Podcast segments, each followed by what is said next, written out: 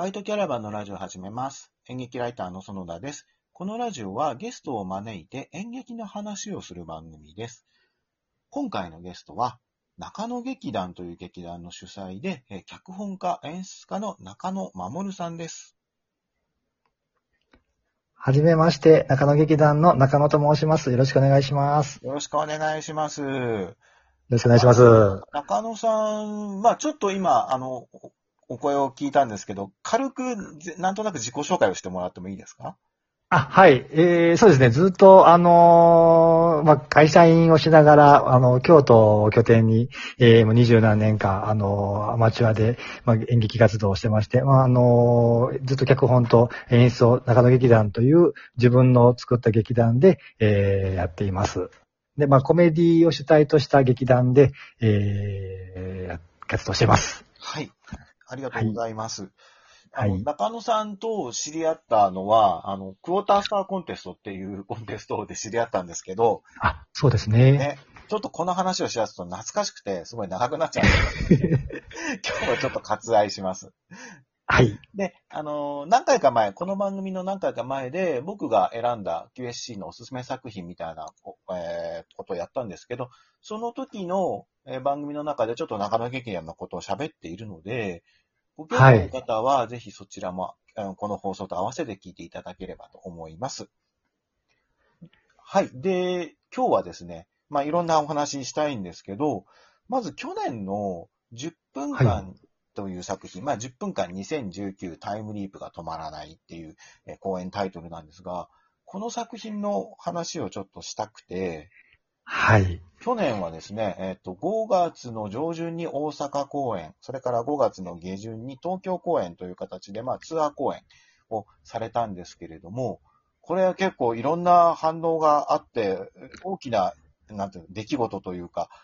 なかなかこう、印象的な公演になった気がするんですけど、中野さんどうですか？そうですね。結構、あのー思ってた以上に手応えがあったなというふうに、あの、実感もしてます。特に、まあ、あの10年ぶりに、まあ、東京公演行って、だいぶ、あのー中野劇団っていう存在自体知られてない中で、あのー結構、そうですね、あの、中野劇団っていうのをよく知っていただく機会になったんじゃないかなとそんな風に、はい、あの思いましたし、劇団内はだいぶ盛り上がっていました。そう、そうなんですよね。あの、今ちょっと話をしながら、あ、しまったと思ったんですけど、そうそう。10はい年ぶりの東京公演ということは、活動の拠点は東京ではなくて、関西なんですよね。そうですね、はい。あもう、あの、京都をもともとベースに、あの、活動してたんですけども、実際にはもう大阪公演ばっかり、あの、繰り返しているような感じでして、うんで、まあ、今回も、その、え去年になるんですけどね、大阪公演と東京公演と、あの、2カ所で、まあ、やっています。はい。この10分間っていうのは何度か上演している劇団の代表作で、すごくこうお客さんの反応もいいんですけれども、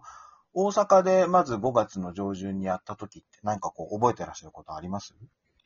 そうですね。あの、ヘップホールって言って本当に大阪の梅田のど真ん中にある大きな劇場を、あの、初めて使わせていただいたんですけども、もう、今までは、まあ、あの、南波の方であったり、あの、日本橋って言って、あの、結構、あの、まあ、大阪の、えーで演劇活動をしている人たちにすれば、まあ、あの、なんていうんですか、メッカのような、あの、劇場、インディペンデントシアターさんっていう劇場がありまして、ここ、そこで結構、あの、数、あの、重ねたんですけども、初めて、まあちょっとあの、ヘップホールでやってみようかって、ちょっとまあ冒険を、えーして、1年ぐらい前から動き出したっていうこと自体が、まあそのうちの劇団としてはだいぶ珍しい形で、基本的に1年前にその次の公演の予定が立ってないんですね、全く。で、その、珍しく本当に1年前にこの公演をやるっていう予定が立ってたっていうのが、もう、もうそれだけでもなんかこの中野劇団の中ではだいぶ気合入ってたとも、もう言える感じでしたね。で、そこから結構スタッフさんとゲストさんを集めるのも、あの、もう公演が決まってるんで、結構動きが取りやすかったり、ありましたし、とにかく、とにかく準備にまあ時間をかけれたっていうところが、何より大きかったですね。もう大きい劇場だったんで、もう、何かし、下手こいたらどうしようっていう不安の方がすごい大きかったので、うんとにかく、あのーそうですね、なんか、総、総結集というか、なんか、その、本当にす数年間の中でないような気合の入り方をしていたと思います。はい。ヘップホールってキャパ何人ぐらいなんでしたっけ？何人ぐらいですかね？は ?180 人ぐらいだったかもしれないんですけど、うんそうですね。まあでも、結構、まあ大きいなっていう印象は、はい、ありますね。特にその10分間という作品は、居酒屋さんのワンシチュエーションでこう繰り広げられるコメディ作品なので、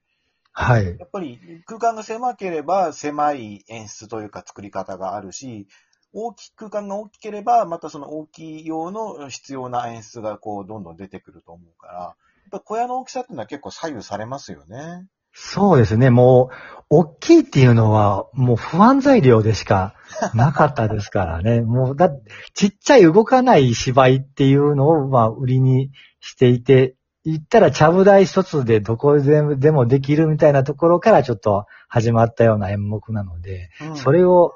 ちゃぶ台一個でまさかヘップホールでやるわけでいかないんで、そこは結構セットをどうしようかとかっていうのはすごい悩んだりしました。はうい。んそうかそうか。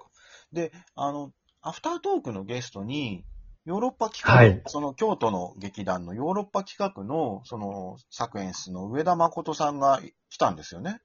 そうなんですよ。もうありがたいことに、いや、本当に、いや、びもうまさか来てくださるとは思ってなかったので、いや、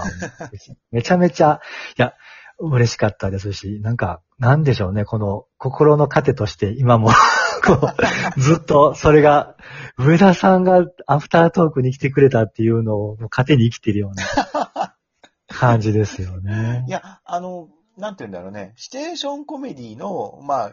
劇団、中野劇団は特にそうだし、まあ、ヨーロッパ企画はシチュエーションコメディだけとはちょっと言い難いんですけれども、いろんな企画性のあるコメディ作品を作ってるので、はい。ただやっぱりその、両方の劇団のファンの人って結構多い気がするんですよ。ヨーロッパ企画と中野劇団と両方好きだっていう関西のえー小劇場ファンの方って結構多いと思うので、上田さん中野さんのトークっていうのはなかなかその興興味が僕もありますね。どんなお話が出たんですか？あ、でも、なんでしょうね。やっぱりその、作り方とか、まあ、お笑いを、あの、まあ、基本にしたお芝居をつ作られてる方なので、上田さんにしてもそうですし、だから、あと、まあ、その、あの、サマータイムマシンブルースっていう、まあ、言ったらタイムトラベルものの、あの、代表作をね、お持ちの、はい。あの方なので、そこが、まあ、このタイムリープの作品である10分間と、ちょうどだから、こう、なんか、対象のお話のね、そのテーマがちょうどあるんで、そこを結構軸にお話ししたような感じでしたね。なんか、ど、どんな感じで、まあ結構上田さんの方からいろいろと、あの質問をしていただいて、うん。で、なんか結構だ、こっちは、あの、まあ、アフタートークっていうイベント自体そんなに今までしてなかったんで、本当に結構、なんか助けていただきながら、あの、なんか引き出してもらいながら喋っていましたね。はい。上田さんのその10分間にの見た反応っていうのも上々だったんですよね。そうですね。まあでも、もちろん、ね、あの、お、おお世辞というか、でもあると思うんですけども、でも、そんなことはないよ。いや、でも本当に嬉しかったです。なんかその感想、あの、う裏で、あの、教えていただいた時の、うんもう、本当に、よかったです。その作品の概要とか言ってると結構長くなっちゃうんで、ちょっと、まあそれをもう割愛するのどうかなと思いつつ、ちょっと 割愛するんですけど、要するにタイムリープって言って同じ10分間を繰り返すシチュエーションコメディなので、そういうこう、はい時間軸を使ったコメディっていうのは多分上田さんも大好き、大好物なはずですから、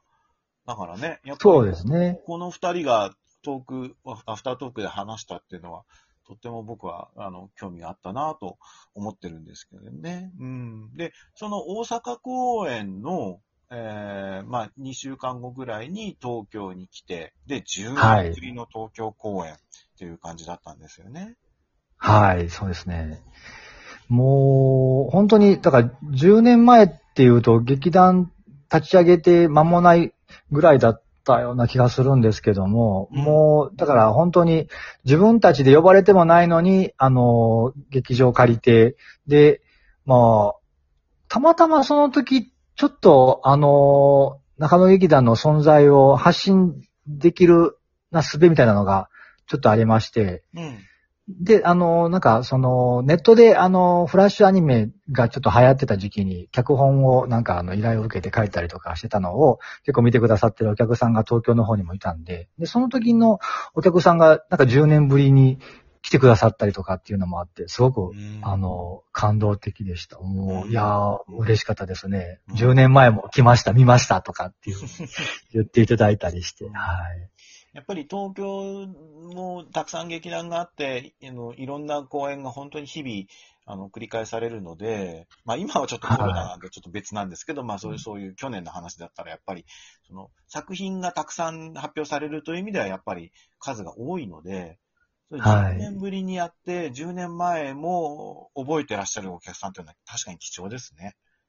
そうですね。もう、だからその時はだいぶ学生さんだったかと思うんですけども、結構もうね、大人になられてっていうが嫌な感じですけども。いや、本当に、あの、いや、でも、覚えててくださってっていうのは、すごく、いや、もう嬉しいですね。はい。い。